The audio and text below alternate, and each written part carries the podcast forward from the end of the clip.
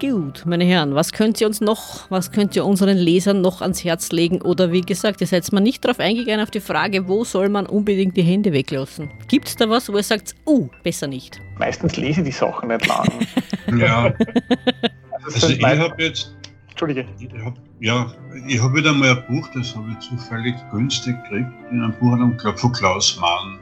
Der Sohn von den Manns, toller Autor, man dachte, lest wieder mal ein Klassiker. Ich meine, der Mann kann schreiben, da kannst du was lernen, der kann wirklich genial. Aber die Handlung, es geht alles schlecht aus. Ich weiß nicht, warum sich hohe Literatur immer dadurch auszeichnet, dass es schlecht ausgehen muss. Die Liebesgeschichten gehen schlecht aus. Es ist immer ein Wünschen, ein Hoffen, ein Sehnen, das sie nie erfüllt. Wahrscheinlich haben sie die Leute es vor der Seele geschrieben damals. Vielleicht ist es den Autoren da gut gegangen. Ich habe einmal früher gern Bernhard gelesen. Der hat einmal gesagt, ich lese meine Bücher gar nicht. Ich stehe ins Eck und schreibe das nächste. Ne? Naja, ein Vogel wird er haben und seine eigene Entschuldigung lesen. Ne? Ja, aber ein Jahre später noch das ist weg, ich will nichts mehr. Also das verstehe ich schon, dass man sich das von der Seele schreibt. Es zu lesen. Glaubst du, E.L. Ja. James hat das eigene Geschreibsel jemals wieder gelesen? Wahrscheinlich gestorben dran. Ne? es ist alles das Therapieschreiben, von dem man halt redet. Ja, ich glaube, ja. Da gibt es auch bei den, okay, du sagst, bei der hohen Literatur kommt das vielleicht öfters vor. Glaubt ihr, kommt das in anderen Genres auch vor? Ziemlich sicher. Also es gibt schon die, die, die schrottischen, äh, sch, äh, schrottigen äh, Science-Fiction- oder Fantasy-Bücher auch. Kommt bei mir sehr auf die Tagesverfassung an. Viele Bücher, die ich früher noch so gelesen habe und, und mir früher in meiner Jugendzeit noch gedacht habe, ah, coole Science, äh, Science Fiction oder Fantasy Story, wenn ich sie jetzt in die Hand nehme, denke ich mir, mein Gott, wie habe ich das lesen können? So ein Schau. Äh, nämlich, nämlich, von der handwerklichen Art des Schreibens her, nicht so sehr von der Plotline. Mhm. Mhm. Stundenlange Intro, äh, also Introspektionen von Charakteren, die darüber nachdenken, warum sie böse oder nicht böse sind und mit ihrem Schicksal hadern. Und als, als Jugendlicher denkt man sich, ja, das kann ich so gut nachvollziehen. Ja. Und jetzt denke ich mir, ja, mein Gott, kommt zu einem Punkt, ja, entscheide dich links oder rechts, ja, das Leben geht weiter. Das Herz ist ja auch nach dem, was wir in der Schule lesen haben. Ich also sowas habe ich nie angegriffen in meiner Freizeit. Ja. Ich habe lange... In der Schule mussten wir immer Adalbert Stifter lesen. Das hat immer davon gehandelt, dass er wo weggeht, durch den Wald geht und nach, nach einem gefüllten Semester woanders ankommt. Dann kann man doch, das kommt die Handlung und dann was aus. Einen, einen Science-Fiction-Autor hat keiner von euch erwähnt, der am meisten geschrieben hat. Ich bin mir nicht sicher, ob er auch am meisten gelesen wurde. Schauen wir mal, ob ihr drauf kommt, wenn ich meine. Ich sage nur Xenu. also, wer kommt drauf? Meine Herren, die Zeit läuft. Jetzt sei nicht so, ist ja kein Quiz. Was gibt es denn zum Gewinner? Ja, was kriegen wir denn? Eine signierte Ausgabe von der Frau von Zilkowski. Tack, tack. Von wem signiert? Von dir? Gerne, kein Problem, kann ich machen. Oder, oder machst du einen Lippenabdruck ein? Ja, du, was gewünscht wird. Ich habe da, hab da kein Problem damit. Naja, ich sage Lafayette, oh. Ron, hm. Hubbard. Hm. Was, der wird am ja. meisten verkauft? Der wird am meisten verkauft? Nein, der hat am meisten geschrieben. Achso, der hat am meisten geschrieben, okay. Ron ja. Hubbard? Ja, na, die Frage ist für mich dann immer, ob er auch am meisten gelesen wurde. Ich meine, wir reden jetzt nicht von Dianetics, ja, die ja jeder kaufen muss, der da dabei Ach, ist. meinst ja? du eh den, ja? Ja, ja, den. Ja, da habe ich schon einen Schwank. Ich habe einmal einen gekannt, der wirklich bei Scientology war. Der hat eine ganze Bibliothek gehabt in seinem Zimmer. Mhm. Wirklich, all, richtigen Bücherschrank, wie man es ja träumt. Und alle Bücher waren ausschließlich von Ron L. Hubbard. Kein einzig anderes. Hm. Dann habe ich gesagt, leih mir mal an, ich möchte das einmal lesen. Ich sagte, na, kommt nicht in Frage, das muss der kaufen, die sind so teuer. Ich gebe dir das nicht zum, ich leider kann. Also so weit zu Ron, Ron L. Na, angeblich hat er der ziemlich, ziemlichen Output gehabt bei seinen, bei seinen Science-Fiction-Geschichten. Er hat ziemlich viel geschrieben, aber wie gesagt, meine die Frage, die immer stellt, wer hat das gelesen? Also offensichtlich nicht viele, wer hat dann irgendwann gesagt, um Geld zu verdienen, musst du nicht schreiben, sondern musst eine Religion gründen. Womit er ja nicht. Ja, eben, eben, ganz, mhm. ganz genau, womit er ja auch recht mhm. hatte. Also ist er euch nicht untergekommen. Also man doch kaufen würde man das wirklich nicht. Aber es hätte mich einmal interessiert. Aber der hat es nicht rausgerückt. Aber du, als Gegenbeispiel konnte man jetzt die Katholiken anführen, oder? Die haben doch zuerst die Religion gegründet und dann das Buch und das Buch Aber nur eins. Wir haben nur eins. Ja, das ist das bestverkaufte, glaube ich, auf der ganzen Welt. Und das, wenigsten, und das am wenigsten gelesene, oder wie? ja, das kann natürlich sein. Ne? Aber ich sage auch immer, was ich schreibe, es braucht keiner lesen, recht, wenn sie Leute kaufen, oder? Das ist, mhm. das Lesen ist mir wurscht. Ne? Es ist sekundär. Ne? Oder wie der Rolf Miller immer sagt in seinem Kabarett, alles andere ist einmal primär. Ne? Was mir noch eingefallen ist, es wird ja immer oder es werden ja immer wieder Bücher zu den Star Trek-Serien geschrieben, so im Nachhinein zum Beispiel auch von Autoren. Also jetzt nicht nur wahrscheinlich von der Wanda McIntyre, sondern auch von anderen, ja, wo man dann ja. so zum Beispiel so Prequels auch findet oder dann, wo die Geschichte weiterentwickelt wird oder die Charaktere weiterentwickelt werden. Lest ihr das auch oder sagt ihr, na, nur von einem bestimmten? Also bei Raumschiff Orion habe ich es gemacht, nämlich deshalb, weil es leider nur, glaube ich, sieben Folgen oder was gibt. Ja. Dann haben wir gedacht, das ärgert mich, ich möchte, dass das weitergeht. Und dann habe ich halt die gelesen. Sie haben es dann ein bisschen verändert. Also ich weiß jetzt die Namen nicht. Die, die Tamara, die Freundin vom, vom Kapitän, wird dann aber runtergeschrieben. Die kommt dann kaum mehr vor. Und die, wie heißt denn, die General van Dijk, also das war eigentlich auch revolutionär in die 60er Jahre. Frau, die, die General ist der schnellen Raumverbände, mhm. die wird dann ganz wichtig. Die Schauspielerin war übrigens später die Frau von Dürrenmatten, das ist eine kleine mhm. Anmerkung. Aber die wird dann in den, in den Romanen sehr wichtig und auch die Beziehung zum, wie heißt der Schönherr im Film, der Kapitän, äh, helft's mal, oh, ja. Alistair McLean. McAllister, ja. Also es wird ein bisschen verändert, es kriegt leider auch ein bisschen so mehr den Perry Rodan-Touch, also sie schreiben es dann in diese Richtung, was ja wäre Rodan wäre okay bis auf die Anfänge, aber ich hätte halt gerne mal diese Raumschiff-Variierung-Geschichte und sie haben es dann halt so eingemeindet in dieses Universum von, von Babel verlangt. Aber ich habe es einfach gelesen, damit es weitergeht. Also, ja. Ja, eh, warum nicht? Man könnte sich auch weiter schreiben. Ja, Fanfiction zum Beispiel. Mhm. Genau. Das geht ja in die Also dein Genre sozusagen. Mein Genre. Mhm, ja, ja. Und sein Genre, mein Genre, sein Genre. Oh, unser Genre vielleicht ist. unser Genre. Unser Genre. Ich sage nur E.L. James. Aber gut, das ist eine andere Geschichte. Wollen wir dann ja, wollen wir da nicht näher drauf eingehen. Aber Na, aber der vierte Teil ist absolut der beste. Ne? Die Copy- und Paste-Geschichte, wie wir es bei Amazon in der Kritik schauen, ist ein absoluter Traum für mich. Wie gesagt, na, das ist vielleicht eine gute Empfehlung, passt zwar jetzt überhaupt nicht daher, aber eine gute Empfehlung in Krisenzeiten, so wie jetzt, wer was Lustiges lesen will, so über Amazon, die E.L. James Kritiken, vor allem die A-Stern, da gibt es mehrere tausend davon, also ein Traum. Ne? Und die Leute, die die Kritiken geschrieben haben, die können wirklich schreiben. Es war nicht nur Copy und Paste in dem Fall, das ist richtig, genau. Die haben sich selber tatsächlich Gedanken drüber gemacht. Ganz genau. Gibt es eigentlich von UFO, wenn ihr das kennt, die britische Serie, mhm. Gibt es ja, da ja. eigentlich so Fortsetzungen in Buchform? Weil die war ja auch irgendwie genial. Ja, da gab es ein Buch, aber nur eins, das habe ich als Kind einmal gehabt. UFO war eigentlich schon dystopisch. Ich kann mich erinnern, ich habe die erste UFO-Folge gesehen als Schüler, da war ich glaube ich fünf, sechs Jahre. Meine Eltern waren im Theater und gaben mich zum Aufbewahren zur Nachbarin.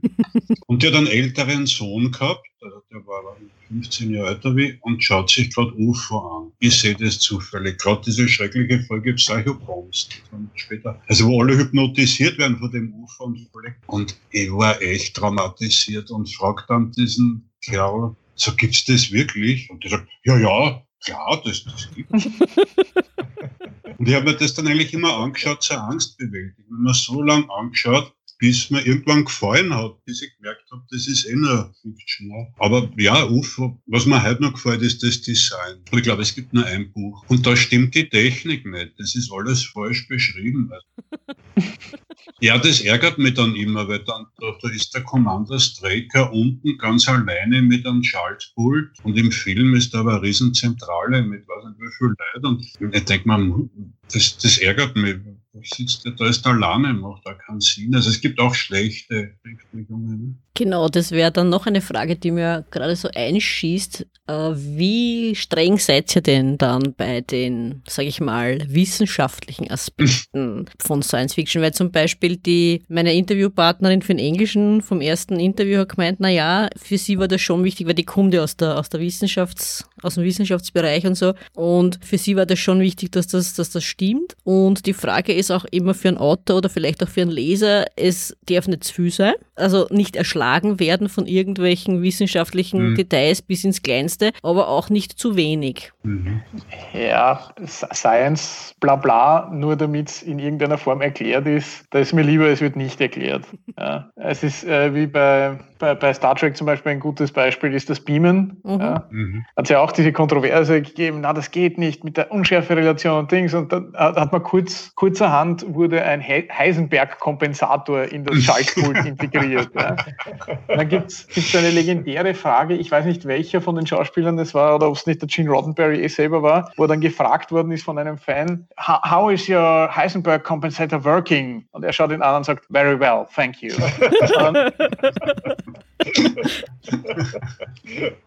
ja, wenn es in sich schlüssig einer Logik folgt, ja, dann kann ich damit umgehen. Probleme kriege ich, krieg ich dann mit Serien, wenn sie in sich nicht, ja. nicht schlüssig sind. Da, da stört es mir auf. Sonst kann ich mit allem leben. Ja, wenn man sagt, es gibt Magie, kann ich damit leben. Mhm. Irgendwelche Regeln dafür muss es halt geben und, mhm. und solange die schlüssig durchgezogen werden, ist alles in Ordnung. Mhm. mhm. Da gibt es ja so ein interessantes Beispiel, weil es gibt ja da, ich weiß nicht, ich glaube Hard Science Fiction nennt man die, die eher an der Realität ja sind, die sie so technisch erklären lassen und so. Und der Andi Wir gilt eigentlich, sage ich jetzt einmal, ich glaube, so viel war es oder zwei Bücher geschrieben bisher, gilt als Vertreter von denen. Ne? Also der Marsianer, mhm. der ja. von ihm ist ja auch verfilmt worden. Ne? Das zweite habe ich auch gelesen, Spiel am Mond, hat mir eigentlich auch gut gefallen. Und er sagt ja, ah, ja er, er, er hält sich da eigentlich dran und er hat das ja auch berechnet, da, dass der überleben kann. Ne? Was kann er aus den Ressourcen, die er hat, was kann er machen, wie viel Boden kann er bewässern, wie viel Kartoffeln kann er ziehen und weiß ich nicht was. Ne? Sage ich, ja, okay, erstens rechnen eh keiner noch, der jetzt das mhm. Buch liest oder den Film. Und dann hat er ja selber zugegeben, zugeben müssen, dass die Anfangsszene, wo da der Marssturm droht, das Raumschiff zu kippen. Dadurch, dass die Marsatmosphäre ja so eine geringe Dichte hat, war selbst ein Sturm von mehreren hundert Stundenkilometern oder weiß ich nicht, wie, wie, stark die dort werden kann, hat angeblich nicht die Kraft, dass er so mhm. ein, ein, Raumschiff stürzen könnte. Das war für uns nur immer ein Lüftchen von, was nicht, ein gefühltes, was einen Menschen nicht umhauen würde, nur weil die Atmosphärendichte so Ding ist. Das heißt, obwohl der als, als Vertreter der Hard Science Fiction gilt, muss er sozusagen auch Zugeständnisse oder hat mhm. Zugeständnisse machen müssen, dass seine Geschichte funktioniert. Mhm. Weil sonst hätte es mit der Evakuierung ja. geschrieben nicht hingehauen. Also, und ich denke mir dann wieder, ja, ich meine, ich muss nicht alles erklären, wenn das Science Fiction ist, oder? Und vor allem, wenn es vielleicht noch eine Grenze zur, zur Fantasy auch noch hat, dann denke ich mir, es ist, ja, wie gesagt, das, wie wir schon gesagt haben, das Universum so in sich konsistent sein. Mhm. Nicht, dass es einmal mhm. so ist und einmal so. Aber wenn ich mein Universum habe, wo ich sage, so habe ich es definiert, mhm. dann Mhm. Weil in, in, Star Trek hast du ja auch mehr Sachen. Ne? Das mit der Dings, das haben sie auch irgendwie umschifft, das mit Warp fliegen kann. Ja, schneller wie mhm. die Geschwindigkeit, da haben sie auch das mit der Warp-Bubble und was nicht was. ja, die Raumschiffform ist eigentlich völlig unsinnig im Weltall. Nicht? Das kann nicht technisch, aber es schaut super aus. Wenn alle nur mit Kugeln durch, durch, durch Star Trek fliegen würden, wäre es auch langweilig. Es wäre nicht so spannend, das ist richtig. Ich meine, es gibt schon, es gibt schon gute Hard Science Fiction auch die auch mittlerweile so halb zur hohen Literatur zählt zum Beispiel. Ne? Brave New World, so ein, so ein okay. eigentlich Hard Science-Fiction-Buch. Mhm. 1984 wissen wir mittlerweile auch, dass es ziemlich nahe an der Hard Science Fiction ist. Mhm. Das ist ja noch gar nichts gegen die Realität. genau, genau. Der hat glaubt, er schreibt was Furchtbares. Ja.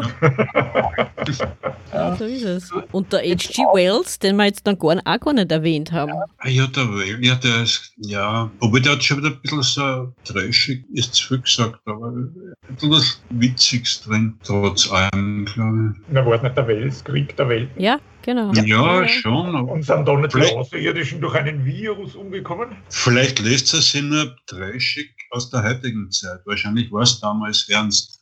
Das kann schon sein. Genauso wie Jules Verne. Der wäre ja dann auch ja, schon klar. eigentlich ein Science-Fiction-Autor gewesen. Achso, ja. da was rennt er eigentlich offiziell, weil du sagst, er war eigentlich einer gewesen, weil für mich war er ja einer. Ne? 20.000 Meilen unter dem Meer, 80 Tagen um die Welt, das war eigentlich alles. Eh, damals. Ja. Aber Wir haben auch noch einen Fall übrigens bei den Klassiker ist der Ray Bradbury mit den Mauschroniken. Mhm. Ja. Aber der schreibt absichtlich. Also da mag ich diesen Schreibstil. Also zum Beispiel wie die Frau am Mars ihr Wohnung säubert. Da wird magnetischer Staub ausgeschüttet und dann wieder eingesaugt. hat er nicht auch, wenn du sagst Ray Bradbury, hat er nicht die, das Fahrenheit? Ja, ja. Ah, genau. Doch. Fahrenheit, okay. Ja, ja, was ist das? 400. 451, glaube ich nicht. Mhm. Wären wir jetzt wieder bei Dystopian Future. ja, aber der schreibt so witzig. Also da heute auch die Dystopie aus, weil der so einen völlig abgefahrenen Schreibstil hat. Ja, aber der schreibt wirklich witzig, weil da kommen ja, ja weiß ich nicht, in die Maßchroniken, wie viel Crew, Crews von der Erden kommen dort schon hin. Ne? Ja, ja. Es kommt aber kein einziger zurück und es gibt genau. keine Rückmeldung von denen. Ne? Genau. Und irgendwann erfährst aber dann was am Mars. Ja, und die kommen dann hier und der steigt aus, dann der Commander von der Erden total fertig mhm. und er, er will da irgendeinem Verantwortlichen sprechen oder so ähnlich. Ne? Und, ja. und, und dann kriegt er keine gescheite Auskunft oder nur so nebenbei oder irgendwo und dann sagt er, naja, hören Sie, wir waren jetzt so lange unterwegs und ein mhm. Schulterklopfen oder ein gut gemacht hätte ich mir jetzt schon erwartet. ja, genau. Ich köstlich. Ja, also der, so möchte ich schreiben, also der kann wirklich schreiben. Rein vom, also vom Stil her ist, es.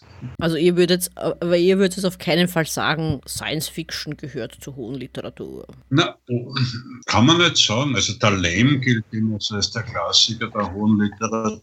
Also für mich, ich tue mir überhaupt schwer mit dieser Einordnung. Das gleiche wie in der Musik. Also diese, diese Unterscheidung Hochkultur, Popkultur ist für mich nicht wirklich schlüssig. Da würde vielleicht der Philipp K. Dick schon dazugehören? Weiß ich nicht. Ist der trashig? Nein, der ist nicht trashig. Aber zu seiner Zeit Na, nicht wirklich geschätzt. Manche Sachen ihm vielleicht schon. Ne? Na, aber ich weiß nicht, ich hast die Unterscheidung ja auch. Ne? Und das ist, ja, weiß ich nicht. Ich meine, genauso gut konnte ich sagen, ja, es interessiert mich nicht. Ich lese jetzt nicht unbedingt an Handke, ich lese jetzt nicht unbedingt an Bernhard. Mhm. Der Erik hat nochmal Thomas Mann borgt, den habe ich aufhören müssen, den habe ich auch nicht mhm. dazu. konnte auch sagen, für mich ist die hohe Literatur die, die man lesen kann, ne? die man an Spaß macht, mhm. wo ich die Geschichte cool finde, die Charaktere. Und ja, nicht irgendwas, wie der Erik zuerst gesagt hat, war eine Stunde lang durch den Wald drin und er wartet auf die Geschichte und dann ist es aus und es kommt keine Geschichte. Ne? Oder Oder in Erik sehr wunderbare, was war das, eine Handgeparodie? Das war, das war ja ein Traum, ne? wo einer aus dem, aus dem Gartentierl rausgeht, dann den Gartenzaun entlang, weil sie Gierskanal ausbauen, weil die ganze Szene zahlt sich über drei Seiten und es passiert ja, ja, nicht. Genau, ja, ja. Absoluter Klassiker, ja, kann man nur empfehlen. Ne? Moderne Version vom Stift. also Stifter war das, nicht Handke. Ich glaube, Handke. Ja, der Handke hat das mit dem Garten, aber Stifter war es. Also es also, okay. Aber ich meine, ich habe auch nichts dagegen, wenn es mir gefällt. Also ich bin nicht der, ich mag das nicht, wenn runterschreiben, wie der Reich Ranitzky irgendwen jetzt glücklich machen. Ich kann nur von mir sprechen. Also ich weiß nicht, ja, schreiben können die schon. Das stimmt vielleicht. Ja, sicher, keine Frage. Ne? Aber, also, aber wozu? Aber die Frage ist wieder, ob es wirklich wen glücklich macht. Also ja, ja, genau. Oder, oder lesen die Leute ja. das, weil es heißt, man, es muss, sowas, das muss man gelesen haben oder was im letzten Feuilleton besprochen worden ist, keine Ahnung. Das wird, also das wird der Science Fiction nicht passieren, ja, dass sie im letzten Feuilleton besprochen wird. Aber, aber das glaube ich nicht. Aber das ist interessant. Also das, ah, aber ich glaube, der Marsianer damals war schon okay. drin. Ich glaube, es gibt immer von Zeit zu Zeit, glaube ich, gibt Science Fiction wirklich in einem Feuilleton. Ich meine, total selten natürlich eher sozusagen nach dem mhm. Motto, ja, dass man den ganz vernachlässigen, damals einmal im Jahr eine oder so. Ne, aber ja, das ist lustig, weil du das sagst, weil es muss ja auch lesbar sein. Das ist ja, ja das klar. Interessante, was sie gemacht haben jetzt beim Booker-Preis in Großbritannien, wo sie den Lee Child, der ja bekannt ist für seine Krimis. Den Hooker-Preis gekriegt. Nein, den, nein, der hat keinen Preis gekriegt, aber der ist in die, in die Jury aufgenommen worden mit der Begründung, naja, oh, ja. genau, er soll dafür, oder er soll, solle sicherstellen, dass sozusagen die Bücher, die sie auswählen, auch äh, zu denen gehören, die lesbar sind. Ja? Also mhm. offensichtlich die Befürchtung, man hat sich schon ein bisschen zu sehr vom, von den Lesern entfernt und es ist dann einfach nur mehr mühsam, weil, wie du sagst, ich meine, mühsam ach, mühsam ist ja das Leben auch und die Arbeit. Und äh, da brauche ich es dann nicht nur mühsam, wenn ich mich, mich hinsetze und ein Buch lesen will. Es geht ja nicht immer nur um Unterhaltung. Also ich bin jetzt nicht der Typ, der sagt, ich muss jetzt unbedingt unterhalten werden. Ja, also mit Haha mhm. und so. Sondern es muss mich fesseln, haben wir ja schon öfter darüber geredet da, ja. Das, das, das Buch, wie du der Harald immer sagt, das muss mich einziehen. Ja? Mhm. Wenn, ich, wenn ich aufschlage, wenn ich aufmache, dann will ich da eine fallen können und will, weiß ich nicht, im Mittelalter sein oder will am Raumschiff sein mhm. oder will irgendwo sein. Ja? Und man nicht denken, geh bitte wie lang ist das Buch noch? Wann Ja. bin ich fertig? Und so. Also bei mir hat sich das verändert. Ich konnte früher dicke Bücher lesen. Jetzt werden sie immer dünner. Ich weiß nicht warum. Diese unglaublich, vielleicht habe ich weniger Zeit jetzt da. Also diese ganz dicken Dinger schaffe ich. Ich kann mich erinnern, ich habe einmal als Jugendlicher tatsächlich gelesen von Robert Musil, Der Mann ohne Eigenschaften mit 2000 Seiten. Ich weiß nicht, wie ich das geschafft habe. Ich könnte es heute nicht mehr lesen. Könnte nicht mehr. Geht nicht. Kommt immer drauf an, aufs Buch. Vielleicht, wenn man es in mehrere Bände aufteilt. Ja, ja. Oh, ein Ende ist in Sicht. Na, aber du wirst lachen, so ist mir ein bisschen gegangen beim Herrn der Ringe. Ich gestehe, der erste, also der erste Teil macht boah. Der erste Ba- Band ist, ist sehr, sehr viel Landschaftsbeschreibung und sehr wenig Handlung. hm, Aber das wollte ich ja sagen, nicht? Als, als mündiger Leser ist man ja eh in der Lage, seine eigene Geistesverfassung auch zu beurteilen. Und dann weiß man auch, ist heute Ja. die Zeit für Tolkien oder ist heute mehr die Zeit für eine, naja, etwas trashigere, einfachere Ja, eh, ja. Eben. Geschichte. Ja. Eben, hat ja alles Aber seine Sophie, was Berechtigung. hat, die dann, was hat die dann bewogen, überhaupt den zweiten da zum Lesen? Du sagst, der erste war jetzt nicht. Die Hoffnung, die Hoffnung, dass es spannender wird. Mhm. Und die Hoffnung, na, die Hoffnung wurde nicht enttäuscht. Also wie gesagt, der erste Ja. Band war so uh, und dann ab dem zweiten war ich voll Ja, dabei. Also Mhm. der ist dann wirklich, also für mich, wo Florian nickt, dir ist vielleicht auch so gegangen, wo ich dann gesagt habe, pfau, ja, ich kann es nicht weglegen. Ja, Und ich denke mal, das Gleiche war es beim Mann ohne Eigenschaften auch, oder? Wenn es den jetzt aufteilt in zehn Bände, die 2000 Seiten statt in zwei oder was, und dann der erste Band fadisiert hat, sagt, naja, er muss jetzt den zweiten nicht unbedingt haben, ne? Na, weiß ich nicht. Wahrscheinlich, weiß ich nicht. Ja, ich habe noch 300 Seiten gelesen und in 300 Seiten denke ich mir, nein, ich will jetzt meine Zeit nicht damit vertun. Ja. Einfach, ich meine, da gibt's, ich würde jetzt nicht sagen, ah, schlecht sowieso nicht, aber es gibt Sachen, die interessieren mich mehr, so jetzt. Mhm. Ja, ja. Denen will ich meine Zeit widmen und nicht. Es gibt ja Dinge, die, die, die passen einfach gerade zu einer Stimmung oder zu einem Ort. Ich Genau. habe mich irgendwann während meiner Dissertation einmal zurückgezogen für drei Wochen und habe gesagt, ich will mit dem Zeug nichts mehr zu tun. Und damals habe ich den, den Siddhartha von Hesse gelesen und ich habe den wirklich gern gelesen. Mhm. Ich meine, ich bin in der Therme am Pool gelegen. aber, aber das Buch war total wertvoll in der Situation. Ich habe ihn vor ein paar Monaten nochmal in die Hand genommen und habe mal angefangen reinzulesen und habe mir gedacht, ist einfach mühsam und das. Mhm. Aber wenn, wenn, man- die richtige Stimmung erzeugt und in der richtigen Geisteshaltung selber ist, ist es total wertvoll. Und ich glaube, das ist, das ist die, die Quintessenz eigentlich von aller Beschäftigung mit Literatur. Äh, In meinem bisherigen Leben ist es immer so, ab und zu passt die Stimmung für ein ganz bestimmtes Genre, für Mhm, ganz ja. bestimmtes Buch einfach und du nimmst das in die Hand und du Mhm. weißt, das wirst du jetzt lesen. Mhm. Und zwei Jahre später denkst du, das habe ich gelesen, das hat mir so taugt, nimmst es wieder in die Hand und denkst mir, heute scheint aber die Sonne und es regnet nicht. Mhm. Ja, genau, genau. Ja, es ändert sich, das ist richtig. Dass er mit immer das Gleiche gefällt, ja. einzige bei dem mir das nie passiert ist, waren die Leiden des jungen Werther. Der hätte ich in der Schule lesen müssen, habe mich aber standhaft geweigert. Ich habe die ersten zwei Seiten gelesen, dann die Inhaltsangabe, dann habe ich mir gedacht, das ist ein Trottel, der Hauptcharakter, und wollte damit eigentlich nichts mehr zu tun haben. Habe mich dann ins nächste Buch gerettet, habe ich mir gedacht, das waren dann die neuen Leiden des jungen Mhm. Werther. Äh, und dann habe ich gesagt, ich werde die Schularbeit mehr schlecht als recht absolvieren, mit großer Wahrscheinlichkeit. Ja, mir ist es. Äh, ich habe die, die Leiden des jungen Werther auch gelesen. Also es dürfte die Leseliste von uns allen erfüllt haben, die wir ungefähr gleich alt sind. Und ich mir gedacht, genau wie du, was ist denn das für ein Depp? Und die neuen Leiden des jungen Werther dagegen haben mir gut gefallen. So nach dem Motto, das, was ihm passiert, ist eher so Shit happens. Mhm. Und, aber wenn ich Bücher lesen musste in der Schule, gebe ich zu, habe ich immer, ich habe immer verweigert. Ich habe dann immer das zweite Thema gewählt. Ja, das war, war auch weitgehend bei uns. In der achten Klasse gab es dann ein bisschen modernere Autoren, aber früher gab es nur Stifter, mittelalterliche Helden eben. Unglaublich. Goethe, Goethe habe ich das erste Mal freiwillig gelesen, glaube ich, mit Ende 40 oder Anfang 50. Ich weiß nicht, wie es heißt, so eine Autobiografie über seine Jugend. Man doch schauen. Also eher was Unbekanntes, noch gar nicht so schlecht. Den, den Faust habe ich wieder sehr gern gelesen. Ne? Aber den zweiten Band gleich nachgeschoben, weil ich mir gedacht habe, der erste war so gut. Und? Ging so. Mhm. Wie bei vielen Fortsetzungen. Hat nicht gehalten, was der erste versprochen hat. ja. Oft sogar. Du wolltest was sagen? Nein, nein, ich wollte dem zustimmen, weil ich wollte da sagen, ja, den, den ersten Teil, den habe ich eigentlich auch toll gefunden und ich denke, der hat auch irgendwo eine Aussage für mich zumindest oder irgendwas, was ich da ausnehmen kann. Ne? Der zweite Teil ist schon wieder so ein bisschen, ja, und was die Leiden des jungen Werther, ja, das kommt mir so bekannt vor, zumindest der Titel. Ich glaube, wir haben das auch lesen müssen, aber ob ich es jetzt wirklich gelesen habe oder ich weiß es nicht mehr. Es ist auf jeden Fall nicht hängen geblieben. Na, nur die Szene, wo sie das Hirn wegschießt. Und dann noch, glaube ich, 24 Stunden irgendwo rumliegt und langsam vor sich hin stirbt. Hm. Nein, das, äh, ich glaube, das haben wir gar nicht. Goethe war schon zu progressiv fast. Also wir, ja, wirklich. Also wir haben wirklich nur Helden-Epos, Helden-Epos, Helden-Epos. Das mein, mein Lieblingskapitel aus dem Ring der Nibelungen war, als Tankwart Blödel erschlug. Das klingt ein bisschen nach Black Adder. Das war wahnsinnig. Also die komödiantische Pointe des ganzen Buchs.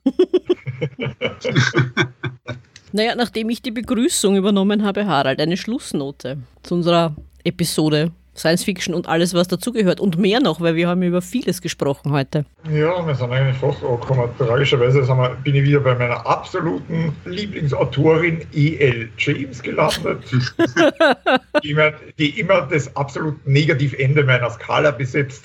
Bisher, ich habe noch niemanden gefunden, der es übertrifft. Nicht, aber ich, ich, mag, ich mag mich erinnern, dass es da eine österreichische Autorin gibt, die übrigens auch, ich weiß nicht, ob du das weißt, im Kurier eine Kolumne hat. Ja, ja, ich weiß, von dieser österreichischen Autorin, ja, aber ich habe von der noch Zwenk geliehen. Okay, gut. Nein, ich weiß nicht, das letzte Buch, meine Frau hat es gelesen, das letzte soll angeblich sogar witzig gewesen sein. Und ich meine, das ist ja schon was, oder? Wenn wer einen witzigen Roman schreiben kann, finde ich absolut großartig. Also da wollen wir jetzt kein Urteil mehr zu, weil ich habe nur das halbe Buch, ihr erstes halbes habe ich gelesen, das war eigentlich stinkfad, ne? das war so ein Ding. Und ja, also gut, ja, ich möchte sagen, es war wirklich eine nette Runde, es war großartig. Mhm. Vielleicht kann man sowas mal wiederholen, das Absolut. war das bald nicht. Ne? Also, wenn Vielleicht die Zeit erlaubt, vor- bei den Herren, jederzeit gerne. Ja, also gerne. Gerne, gerne. Am Ende gibt es dann noch einmal eine Liste der heute erwähnten Bücher und Autoren. Auf jeden Fall bedanken wir uns wieder ganz herzlich bei unseren Hörern, vor allem bei unseren Stammhörern. Der Karl auf dem heißen Eisen. Karl auf dem heißen Eisen, Captain Daro und Captain Noe vor dem Mikrofon. Auf dem Raumschiff Entenscheiß. Und Sophie an der Technik. Ganz genau. So ist es. Und wer sich nun fragt, wo auf der Suche nach der verlorenen Zeit, wo er die einen Viertelstunden Zeit verloren hat, der mag bitte bei Marcel Proust nachlesen. Bis zum nächsten Mal. Danke noch an unsere Sophie. Gäste. Danke, danke, Ja, danke Erik. auch. Danke, Einladung. Florian. Für die Einladung. Gerne. Und James, Und Sophie. bis zum nächsten Mal bei Book Lovers Companion. Wie bereits angekündigt, hier noch einmal die besprochenen Bücher und Autoren aus der heutigen Episode. Wanda McIntyre, Super Luminal, erschienen bei Heine. Die Starfarers-Serie bei Bastei Lübbe erschienen. Star Trek, die erste Mission und der Entropieeffekt. Ebenfalls bei Heine erschienen zu den Star Trek-Filmen Star Trek 2, der Zorn des Khan, Star Trek 3, Auf der Suche nach Mr. Spock und Star Trek 4, Zurück in die Gegenwart. Zu Star Wars The Crystal Star von Hans Kneifel, Raumpatrouille Orion, Heftserie Terra Astra 1971 bis 1985. Ray Bradbury, Die Mars-Chroniken, erschienen im Diogenes Verlag. Ellen Dean Foster, Alien, drei Romane in einem Band, erschienen bei Heine. Ebenfalls bei Heine von Ellen Dean Foster die Homanx-Reihe. Auf Deutsch gibt es die Reihe bereits in 14 Bänden. Mark Lawrence, Waffenschwestern, eine Reihe in drei Bänden, auf Deutsch erschienen bei Fischer. The Broken Empire, drei Bände, auf Deutsch, bei Heine erschienen, Prinz der Dunkelheit, König der Dunkelheit und Kaiser der Dunkelheit. Jim Butcher, Die dunklen Fälle des Harry Dresden, eine Reihe in 15 Bänden, erschienen beim Feder- und Schwert Verlag. Auch von Jim Butcher, Codex Alera, eine Reihe in sechs Bänden, erschienen beim Plan Wallet Taschenbuchverlag. Robert Jordan, Das Rad der Zeit, eine Reihe in 15 Bänden, erschienen bei Piper. Andy Weir, Der Marsianer, erschienen bei Heine. Artemis, ebenso erschienen bei Heine.